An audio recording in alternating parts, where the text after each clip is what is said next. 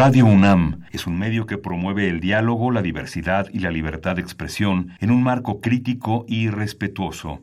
Los comentarios expresados a lo largo de su programación reflejan la opinión de quien los emite, mas no de la radiodifusora. Opciones educativas. Orientación vocacional. Arte y cultura. Deporte y salud. Esto es Brújula en Mano. El primer programa de orientación educativa en la radio. Una producción de la Dirección General de Orientación de Atención Educativa y Radio UNAM. Comenzamos.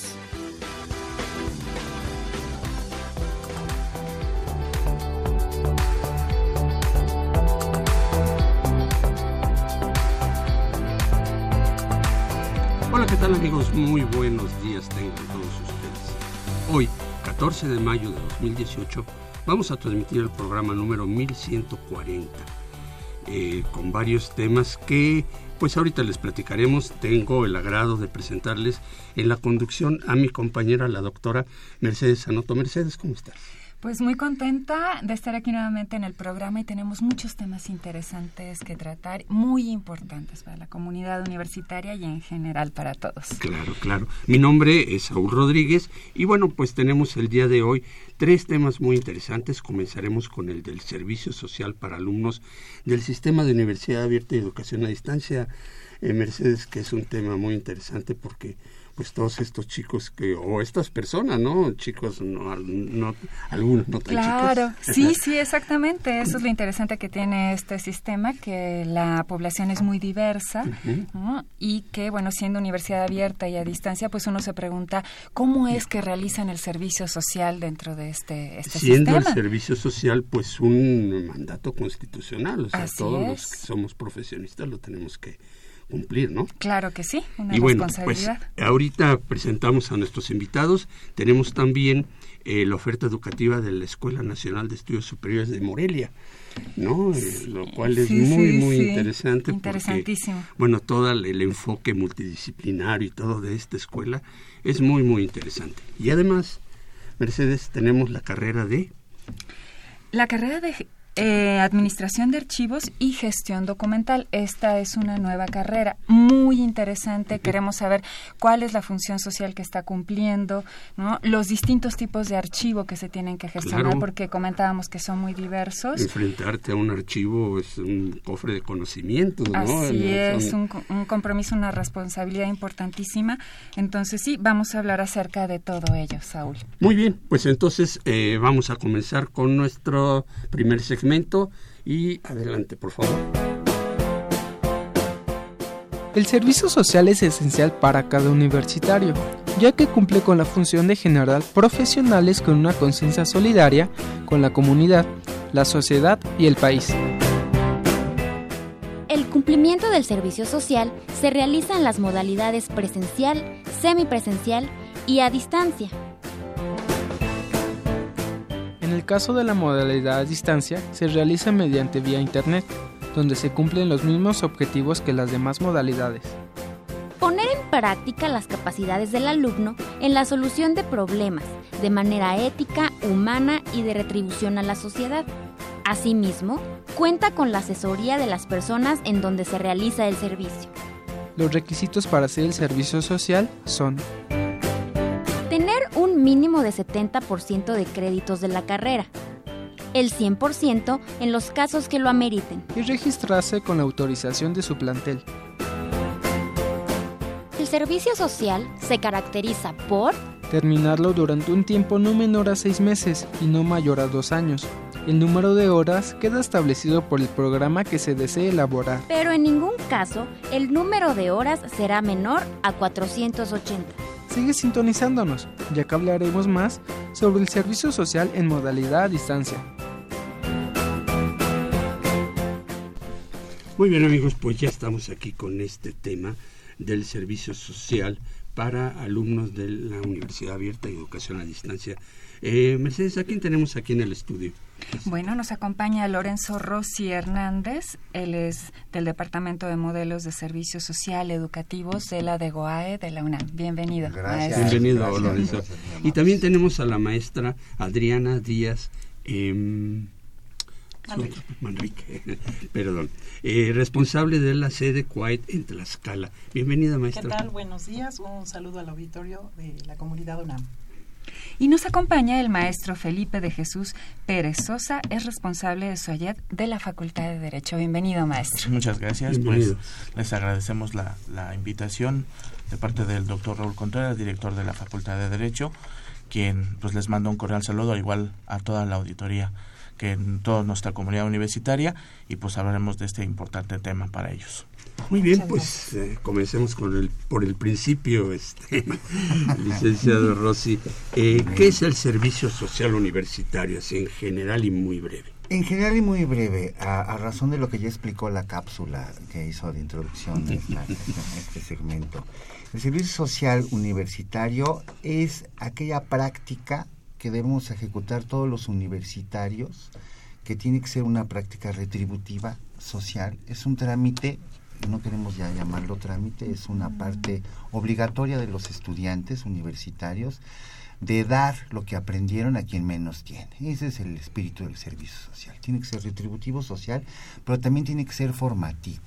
El servicio social debe ser la introducción, o debiera ser la introducción de los muchachos universitarios a su primera experiencia laboral y de una u otra manera poner en práctica los conocimientos adquiridos a lo largo de sus estudios.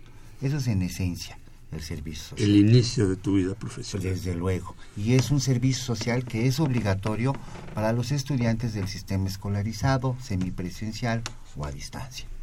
Y, eh, maestro, Sí, sí, bueno, y además la UNAM tiene mucho cuidado en que este servicio social realmente cumpla su función, como tú mencionabas, ¿no? Una función que tiene que ver con lo formativo, con la aportación a la sociedad y que no sea un mero trámite, como, como recalcabas. Desde luego, este, el, el servicio social, vamos a hablar de unos cuantos números, Aproximadamente en la universidad tenemos registrados alrededor de 5.400 programas de servicio social. De ellos, casi la mitad son fuera de la universidad. Esto es decir, hay instancias de los tres niveles de gobierno que reciben a nuestros muchachos todos los días y que cumplen funciones sustantivas. En ese sentido, también ya es una cooperación que hace el alumnado universitario para la vida cotidiana del país. ¿no?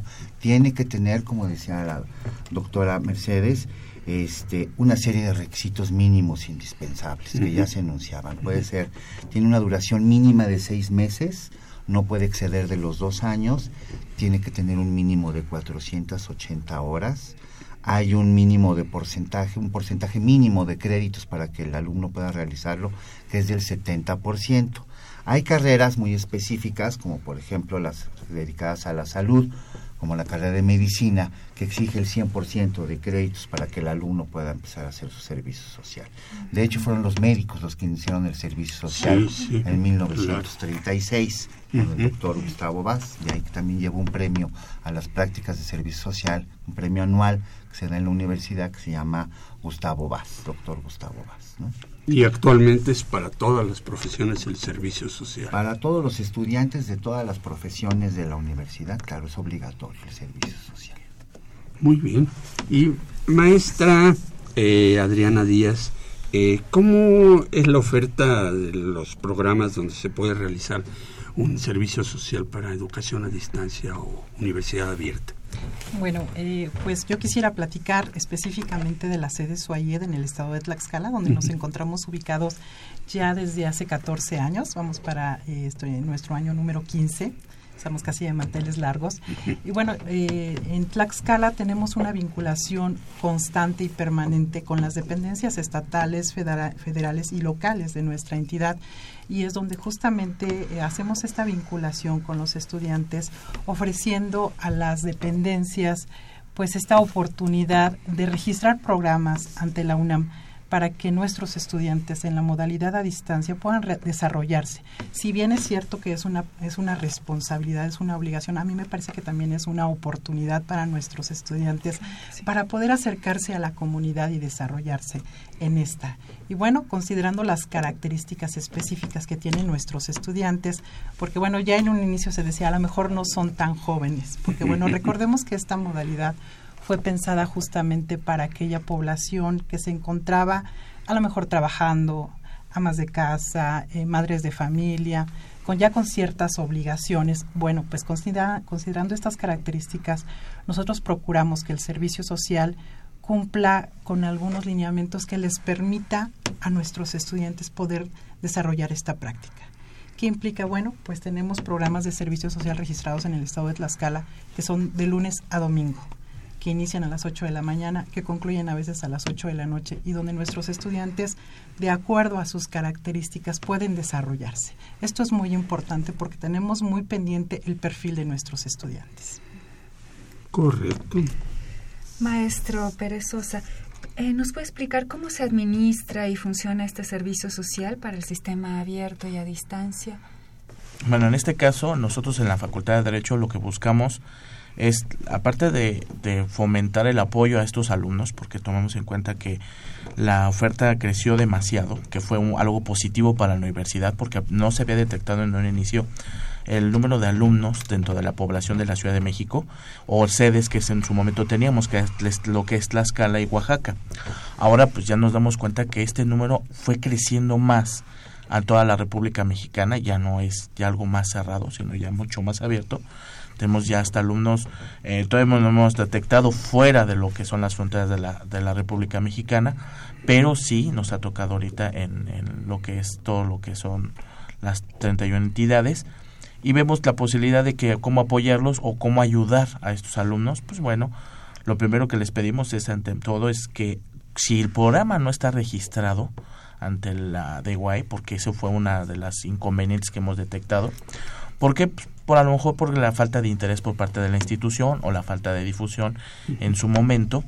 Y pues, lo que es lo que lo recomendamos que el alumno sea como ese mediador. El mediador entre el sentido de, invitar a la institución a que se registre ante la COAED y en su momento la de que es lo, es lo que vamos a hacer pues a través de las convocatorias que empiezan en noviembre casi finales de octubre principios de noviembre hasta el mes de marzo y en ese momento decirles mira sabes que acércate invita a la institución para que éste pueda apoyarte. Ahora bien, algo de lo que habíamos visto en las reuniones anteriores y estamos en esa posibilidad es de que si la institución no tiene interés, porque eso es lo que también nos hemos enfrentado con la realidad de los alumnos, de que si es que sabe que la institución pues, no tiene ningún interés de registrarse. Tiene sus propias políticas porque pues, no quiere tener a lo mejor más mm, pues una carga de trabajo que tienen cotidianamente las áreas de recursos humanos y todavía hacer un trámite más con alguna entidad, pues dice, no, pues sabes que no me interesa, mejor ven, presta el servicio y se han sacado. Entonces, para no obligarla, pues, ¿qué es lo que le decimos al alumno? Bueno, ¿sabes qué? Si no tiene interés, pues, lo que podemos hacer es lo siguiente, pues, tú realiza tu servicio social y lo que la Facultad de Derecho te va a hacer es que te vamos a apoyar nosotros con nuestros propios programas, un programa que buscamos que sea el que no inquiera o infiera dentro de la normatividad universitaria que afecte los intereses también del propio alumno y en el cual se va a desarrollar en el campo pues, ya de la abogacía, como un ejemplo, ¿no? Porque no es lo mismo uno de medicina, otro de ingeniería, cada quien va a tener un campo diferente, pero aquí en este caso derecho lo que buscamos es esa flexibilidad por a través de las reuniones que hemos tenido con DEGOAE, pues es lo que nos han pedido, ¿no? Busquen la flexibilidad, tampoco no es regalarles el servicio, porque no es decirles, ah, pues vamos a hacer un trueque, te lo regalo y tú vas a tener un beneficio y, y con eso vas a poder rescatar tu servicio y cumplir con este trámite y del cual pues, ya vas a poderte eh, titular, ¿no? Pero por ejemplo, este, una ama de casa que vive en Estados Unidos y que estudió a distancia en la carrera, este, no tiene tiempo, pues digo, o, no le va a regalar ese trabajo, pues a una institución norteamericana, ¿verdad? Porque vive allá. Además, ¿qué sucede, maestra? La CUAED, la Coordinación de Universidad Abierta de Educación a Distancia, tiene eh, diseñado un programa de tutoría de pares que es un programa sensacional para nuestros estudiantes. ¿De qué se trata? Se trata de ser un acompañante de sus propios compañeros en la plataforma, porque nosotros eh, trabajamos mediante una plataforma web, bueno, se coloca, se instala a un grupo de compañeros y hay un responsable. Este responsable primeramente tiene que eh, tomar un curso para prepararse. Una vez que está preparado, puede fungir como acompañante y brindar estrategias de estudio a sus, a sus compañeros. Este es el programa de tutoría de pares que se puede desarrollar en línea. Entonces, un estudiante, por ejemplo, que se encontrara en Estados Unidos, cumpliendo con ciertas características, esto es tener un promedio mínimo de 8, haber tomado un curso preparatorio de tutoría de pares, puede asesorar en estrategias eh, de estudio a sus compañeros en línea. ¿Ese sería el servicio social Así que es, haría? se toma Ah. como servicio social, cumpliendo aproximadamente con un semestre y serían estas 480 horas que marca el programa de servicio social en Deguay. Como mínimo. Como mínimo, 480 así por- es, como ese es un mínimo. Me puedo entusiasmar y seguirme por ahí. es. ¿no? Nosotros tenemos muchos muchachos que cumplen con sus 480 horas y se quedan todavía, pero ya como voluntarios. Y es una experiencia muy grata para ellos poder fungir como acompañante, como asesor a través de este servicio social. Pero tienen que registrar este programa ante DEGOAE, este, aunque sea... Toman, hay una sale una convocatoria, se inscriben en esta convocatoria, participan en un curso preparatorio y bueno, una vez que se encuentra preparado, pues les dan las facultades esta oportunidad de ser asesor para sus compañeros. También podrían, eh, digamos, titularse con un reporte de este servicio social, digamos, no de este en concreto como tutor, sino en general en educación abierta y a distancia. Esto ya dependerá de cada una de, la- De- de las de las Sí, depende, Así es. dependen las Pero carreras y la puede ser, no, de que existe, sí, claro, existe la posibilidad, pero eso se tiene que someter a, a los consejos técnicos internos de cada eh, entidad este, académica, con el objeto de que, pues, que ellos aprueben y determinen conforme el, qué posibilidades son para poder apoyar al alumnado, si es en verdad un verdadero apoyo, y que no se vincule el que se les esté otorgando un regalo al alumno, sino es el cumplir con este requisito, pero esto es más bien no como la palabra tan exacta de cumplir, sino que es una oportunidad académica profesional para ellos, en el que se van a desenvolver dependiendo la carrera o en este caso la facultad, y luego tendrán que someter a esta a sus consejos internos y ellos a su vez dicen, ah, pues sí, vamos a proceder, adelante, entonces se hace el trámite ante la DEGUAE para hacer el registro y poderlo ofertar al alumnado para que tenga una nueva opción de posibilidad para poderse, este, en este caso, titularse como una opción por servicio social. Y bueno, pues por último, eh, ¿cuáles son estos trámites o lineamientos necesarios para poder iniciar el servicio social, maestra? Bueno, primeramente la de dependencia interesada tendrá que registrarse de acuerdo a los lineamientos que marca de GUAE, registrar el programa, obviamente especificar cuál es el objetivo del programa, el nombre del programa, cuáles son las actividades que los estudiantes deberán de desarrollar, porque bueno, se tiene muy bien delimitado, hacer este registro en línea, esperar la respuesta de DEGUAE, la respuesta de las facultades, contar con una clave del programa del servicio social. Y bueno de esta forma en el CIA se, se va a se va a dar a conocer el catálogo de oportunidades. Al igual nosotros estamos obviamente nosotros somos UNAM y bueno estamos regidos bajo todos los lineamientos que DEGUAE eh, establece. De esta forma las dependencias pueden requerir a los estudiantes y los estudiantes pueden conocer cuál es la oferta que en el caso específico del Soyet Tlaxcala se tiene. Pero algo muy interesante eh, tenemos nosotros no solo a los estudiantes del SUAYET, sino también a los del sistema presencial, a los de la abierta, que muchas veces es, es, ellos son originarios de Tlaxcala, vienen a estudiar a la Ciudad de México y cuando concluyen su carrera regresan y bueno, ven esta posibilidad de poder desarrollar su servicio social en algunas de las dependencias de su estado. Ok. Excelente.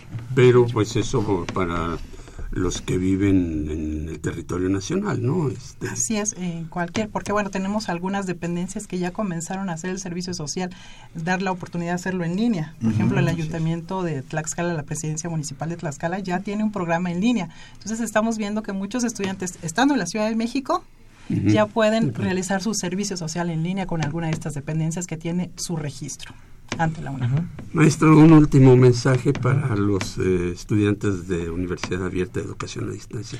Pues invitarlos a que pues ya rompan estas barreras, tomamos en cuenta que ya tanto para los lineamientos que tiene la Facultad de Derecho en específico, pues es el de que están abiertas ya las posibilidades de los programas que tenemos, el que los podemos apoyar y igual tenemos para también aceptar otras carreras en el, dentro de la misma plataforma del CIAS, pues ahí pueden verificarlo, ahí nos pueden encontrar y pues animarse de que no lo dejen al último, porque desgraciadamente el, piensan o toman en cuenta que el día de hoy las dificultades que tiene el servicio social, que es algo nada más administrativo y no, es el que ya se quitan esa idea, que es el que estamos abriendo, el que estamos eh, buscando, el que los alumnos se puedan acercar el que puedan prestar su servicio, el que puedan crecer profesionalmente, el que los va a enriquecer día con día en su área o campo de trabajo y que pues bienvenidos, ¿no? Estamos así que a sus órdenes en todo lo que es toda esta actividad. Eh, ¿Cómo los pueden localizar? bueno, en el caso de nosotros, el caso de Facultad de Derecho, en el del SUAYET sería con un servidor, sería a F Pérez S. F Pérez. Ajá, S arroba derecho punto unam punto mx, que ese es mi correo, o al teléfono. Sí. Que sería el 5622 Sí, maestro. 2222, que es el conmutador de la universidad, y la extensión 41316. Ahí con todo gusto 41 estamos. 316. Correcto, muy bien. Ahí estamos para apoyarlos, para atenderlos y pues poderlos orientar en cualquiera de las dudas. Maestra, este, usted un último mensaje. Bueno, pues comentar que la coordinación de Universidad Abierta y Educación a Distancia, a través de nuestro coordinador, el doctor Francisco Cervantes Pérez, y de la doctora Alma Herrera, que es secretaria académica, pues están muy pendientes de los programas del SUAYET. Y bueno, invitar a la comunidad a que eh, se acerquen a conocer cuál es la oferta, porque en el SUAYET tenemos 22 licenciaturas y bueno, son una excelente opción para estudiar a través de esta modalidad. Claro que sí. Maestro, una última. Este, un bueno, un último comentario sería, este, ya oímos algunas particularidades de cómo pueden realizar los alumnos su servicio social en la modalidad del SUAYER. También mencionar que estamos trabajando fuertemente para hacer una propuesta de que si este alumno no encontrase una instancia receptora para poder realizar este servicio social, él pueda crear un proyecto, un proyecto que sea sustantivo, que tenga un impacto, que sea pertinente, que se desarrolle a partir de los ejes de acción que tiene la universidad y, y de esta manera ser reconocido como un programa de servicio social. Es decir, el alumno se comunicaría a través de los responsables de cada una de las entidades académicas con la de GUAE y, aquí podríamos crear un programa de servicio social específico para este alumno o para este grupo de alumnos que se encuentren en el sistema a distancia. Excelente. Maestra, su correo en Tlaxcala. Correo es Adriana-Díaz. Adriana-Díaz. Arroba cuaet. Arroba cuaet. C C-U-A-E-D, cuaet.unam.mx y bueno, en el Facebook nos encuentran en Suayet, Tlaxcala, UNAM. Suayet, Tlaxcala, UNAM. Muy bien, Pues muchas gracias por estar aquí. Muchísimas gracias. Gracias. Y Mercedes, pues vamos a nuestro siguiente segmento. Así es, Saúl. Adelante. El servicio social es esencial para cada universitario, ya que cumple con la función de generar profesionales con una conciencia solidaria con la comunidad, la sociedad y el país. El cumplimiento del servicio social se realiza en las modalidades presencial, semipresencial y a distancia. En el caso de la modalidad a distancia, se realiza mediante vía Internet donde se cumplen los mismos objetivos que las demás modalidades. Poner en práctica las capacidades del alumno en la solución de problemas de manera ética, humana y de retribución a la sociedad. Asimismo, cuenta con la asesoría de las personas en donde se realiza el servicio. Los requisitos para hacer el servicio social son tener un mínimo de 70% de créditos de la carrera, el 100% en los casos que lo ameriten. Y registrarse con la autorización de su plantel. El servicio social se caracteriza por terminarlo durante un tiempo no menor a seis meses y no mayor a dos años. El número de horas queda establecido por el programa que se desee elaborar. Pero en ningún caso el número de horas será menor a 480. Sigue sintonizándonos, ya que hablaremos más sobre el servicio social en modalidad a distancia.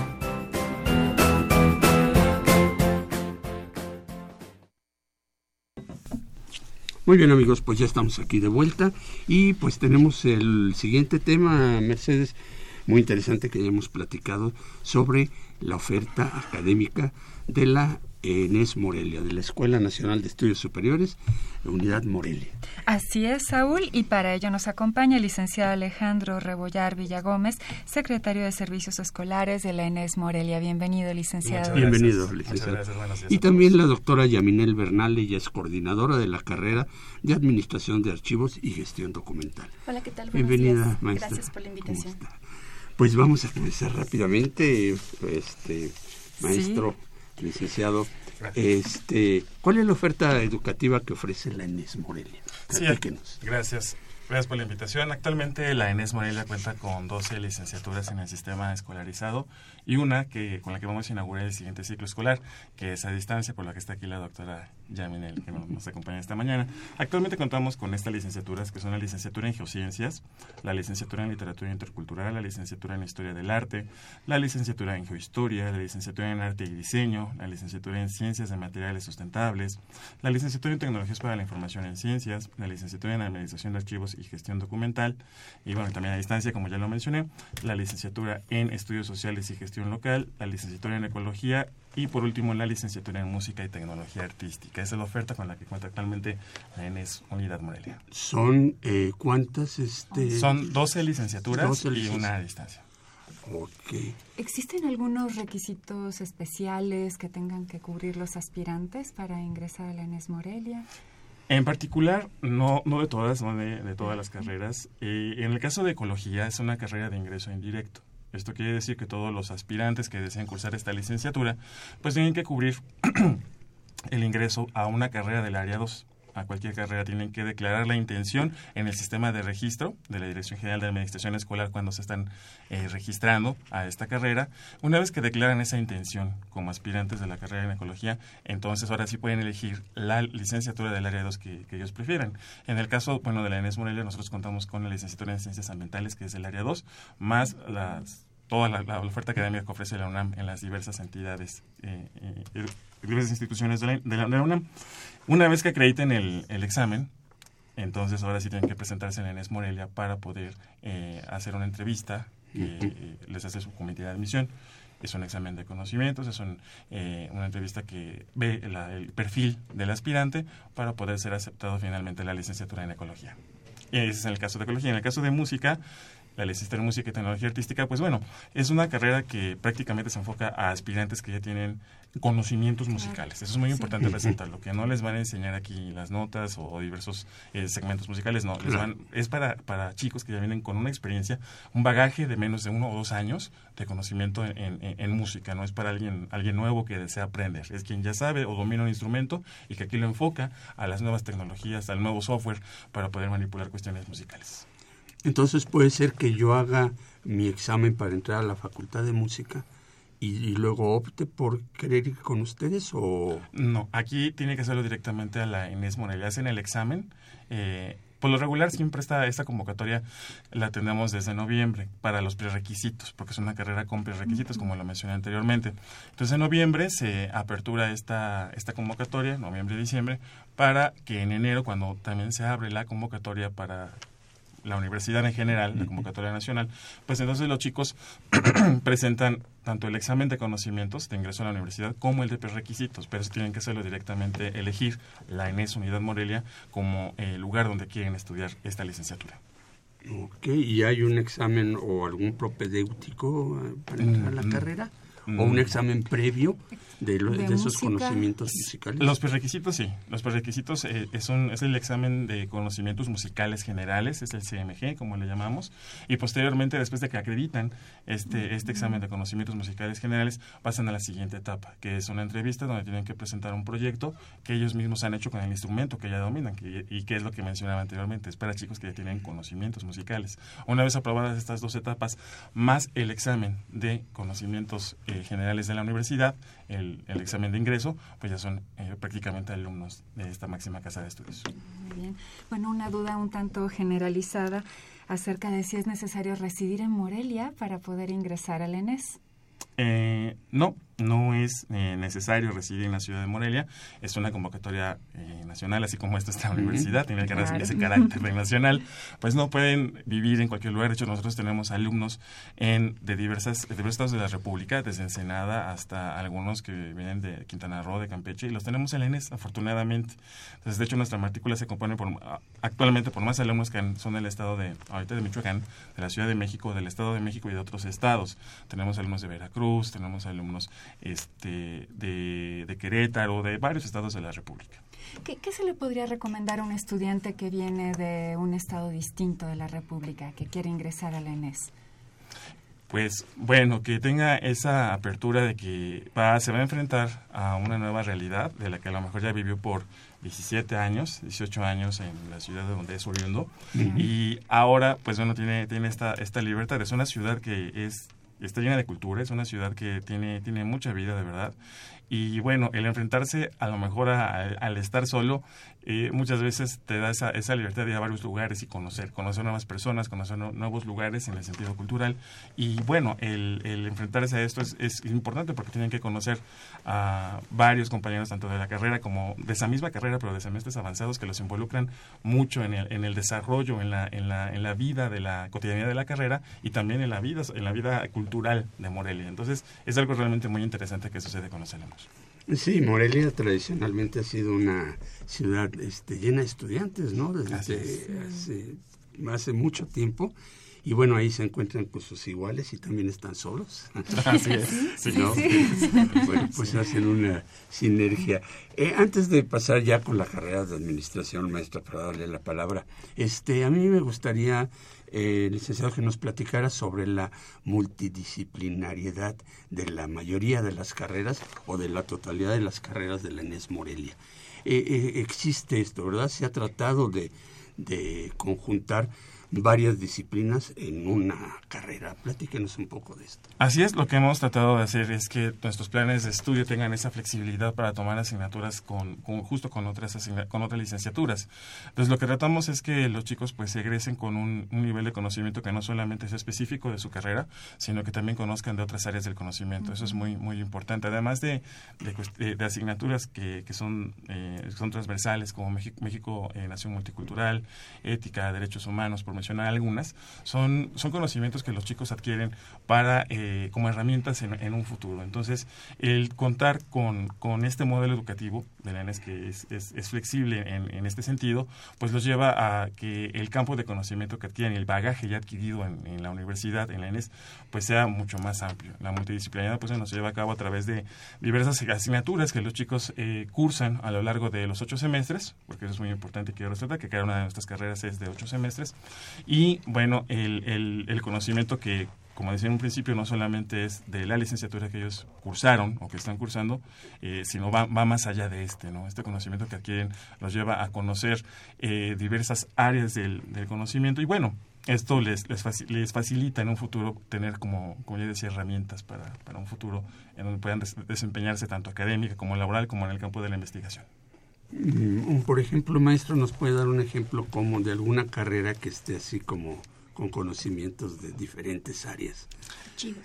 Archivos, exactamente, exactamente, puede ser aquí. Nos habló de música y tecnología. Ciencias ambientales. De ciencias ambientales. El cual necesitaría saber música, pero además también van a entrarle a la tecnología, ¿no? Es interesantísimo. Este... Exactamente, sí, sí, pues son, son áreas en donde eh, se ha tratado, por ejemplo, de que los chicos entre arte y diseño, por ejemplo, no tienen esta, este conocimiento muy, muy, muy importante sobre las artes, sobre, sobre la creatividad, ¿no? De, de, del, del, diseño, llevarlo a cabo con cuestiones en, en musicales, ¿no? También es importante cómo se conjugan esas, estas artes experimentales entre, entre música y entre, y entre arte. Es algo realmente interesante, como ya lo mencionábamos con ecología y con ciencias ambientales.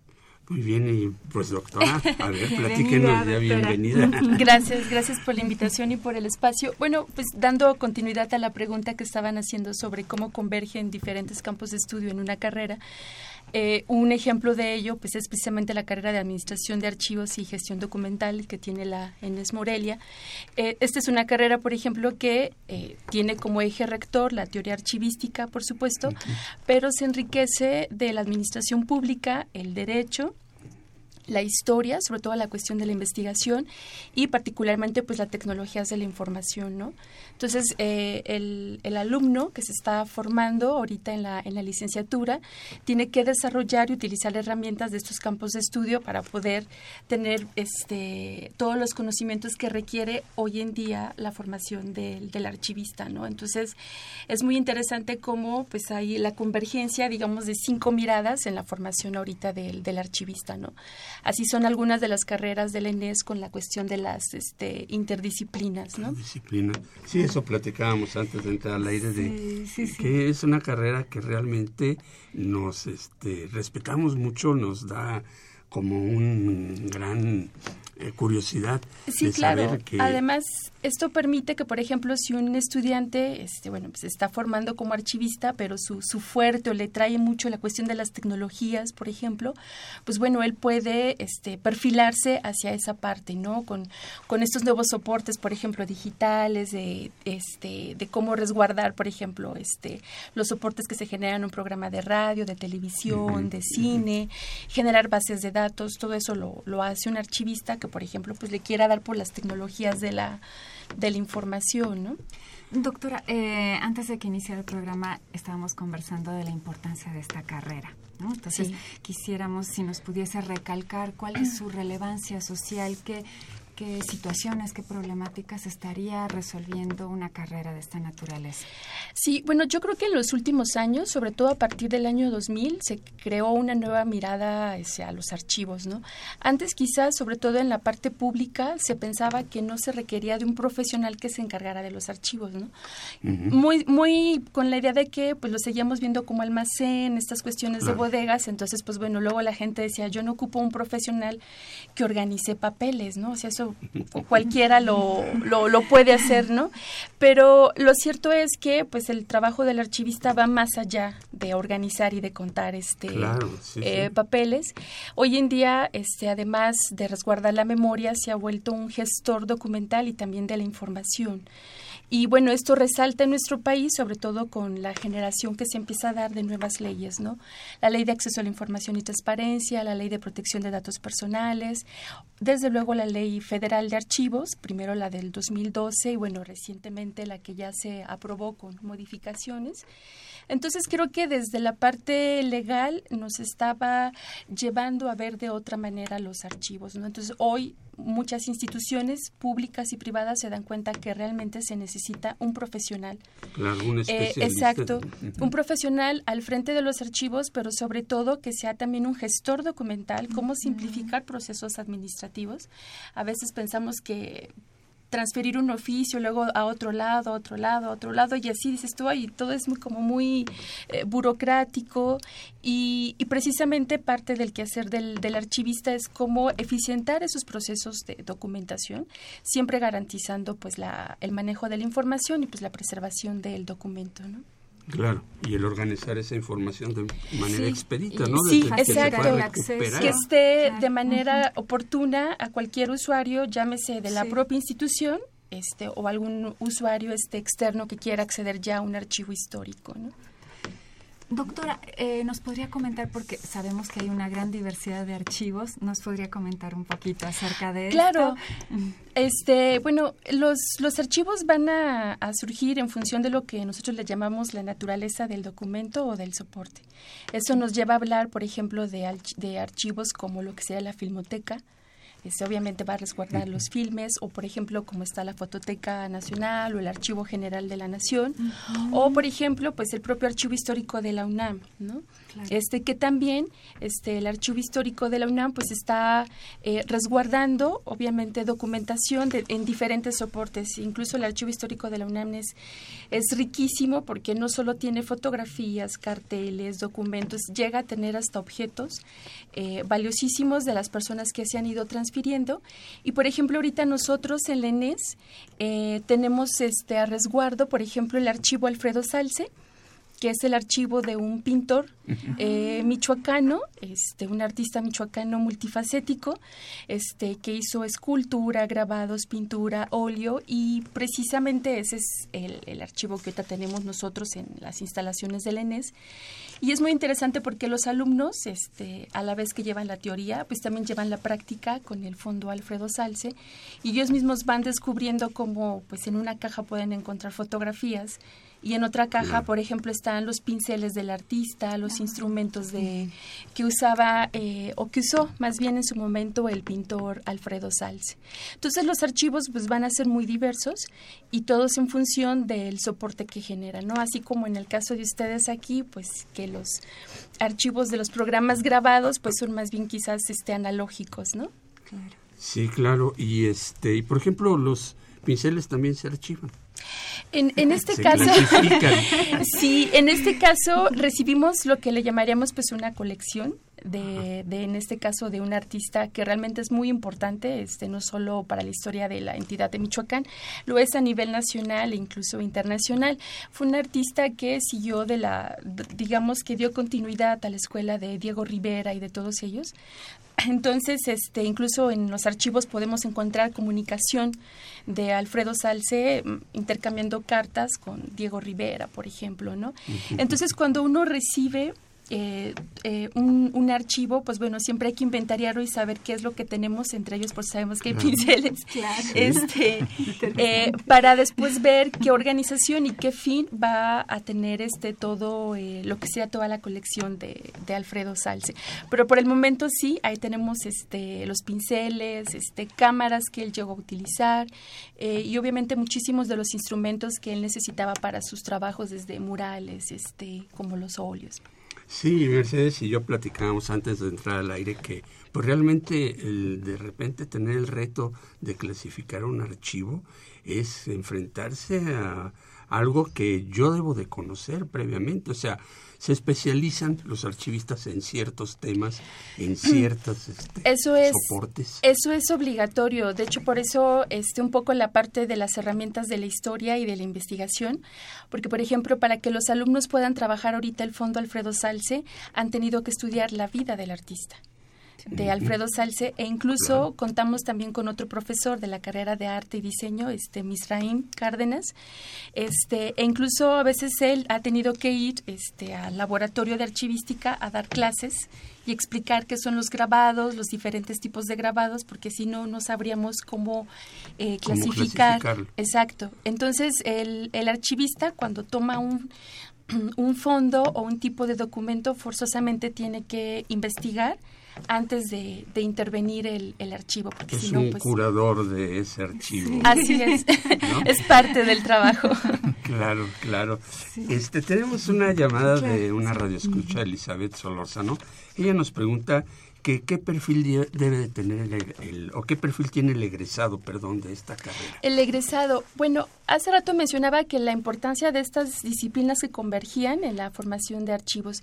Entonces, quien egresa de nuestra de nuestra licenciatura eh, puede ejercer en instituciones públicas, también en privadas, incluso también recibe herramientas para ser capacitador y él mismo poder, este, por ejemplo, tener a lo mejor alguna consultoría y generar capacitaciones, organización de archivos y de personal.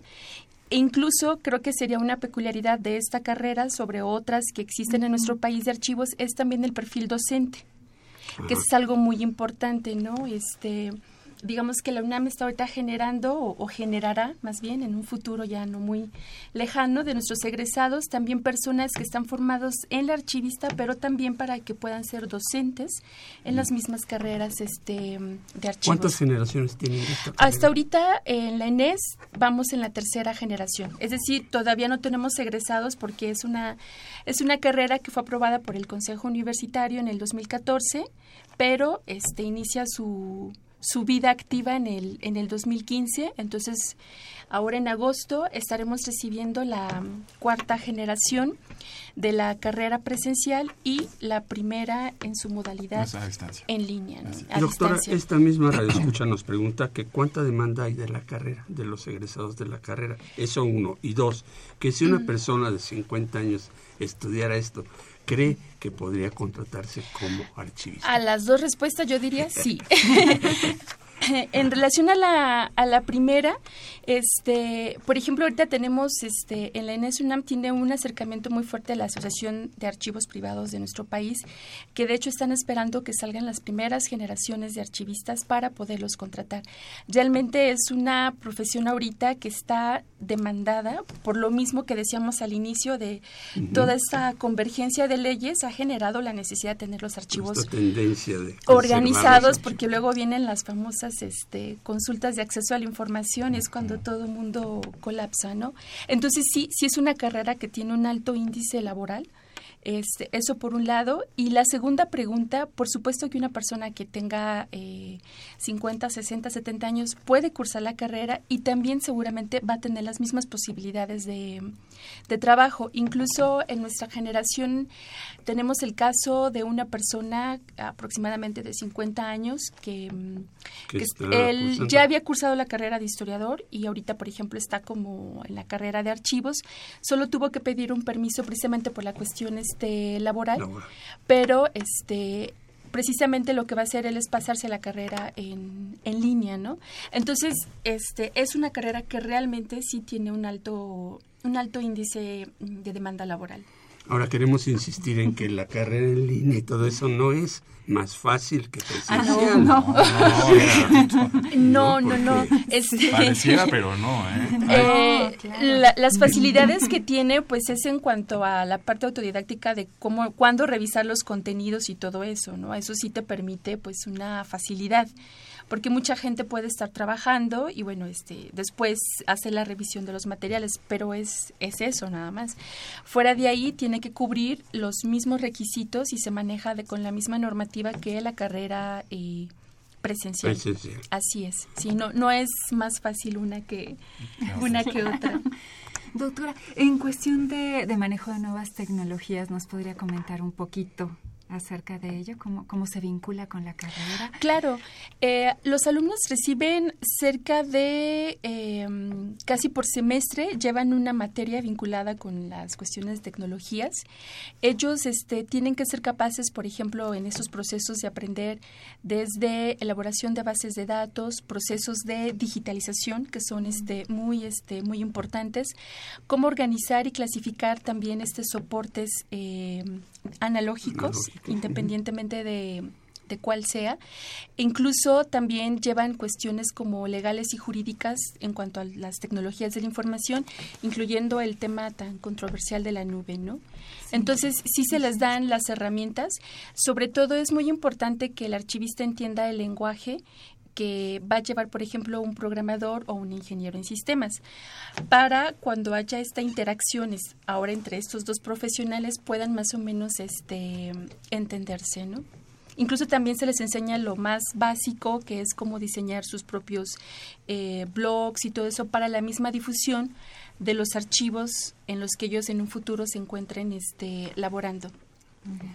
Pues muy bien, el tiempo se nos acaba, pero licenciado, un último mensaje para los interesados, eh, ¿dónde pueden ellos ponerse en contacto con ustedes?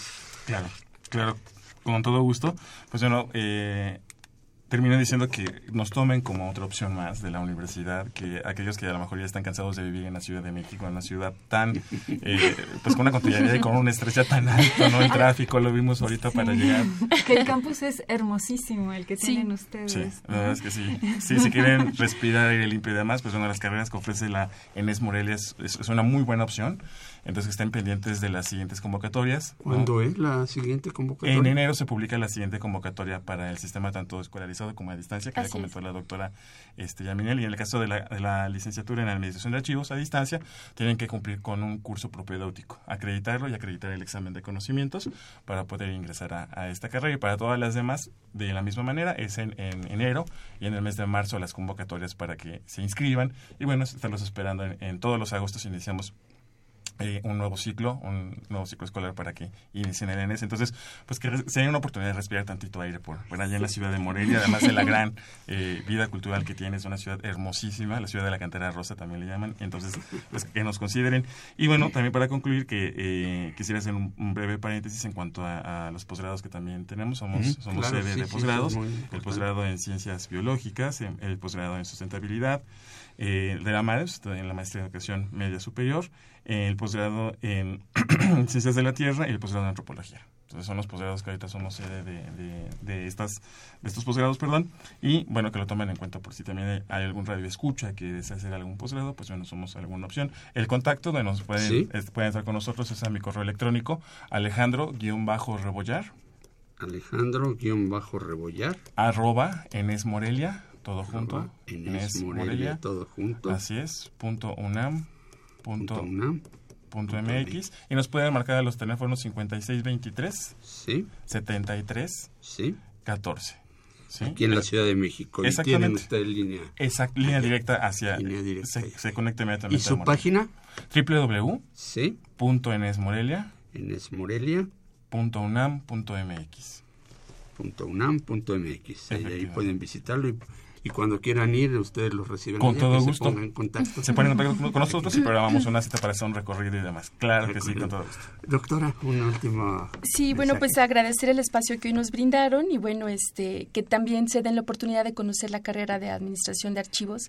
Eh, normalmente luego nos comentan las cifras de cómo todo, eh, muchas de las solicitudes, incluso aquí mismo en la carrera de la UNAM, se concentran en casi 13 carreras de las más de 120 que oferta nuestra máxima casa de estudios.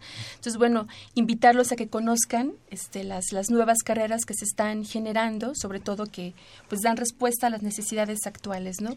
Y particularmente la de archivos que está en, en la ENES, pues bueno, esta es una carrera eh, joven, pero que tiene un gran futuro, sobre todo por la cuestión este, de la demanda que se tiene hoy en día. Cuenta con su laboratorio de archivística, también tiene su sala Mietzcuaru, que es donde está el acervo resguardado. Y bueno, los chicos tienen prácticas de campo, seminario de archivística, coloquios. Tienen este, múltiples actividades en las cuales puedan este, participar y formarse a lo largo de cuatro años.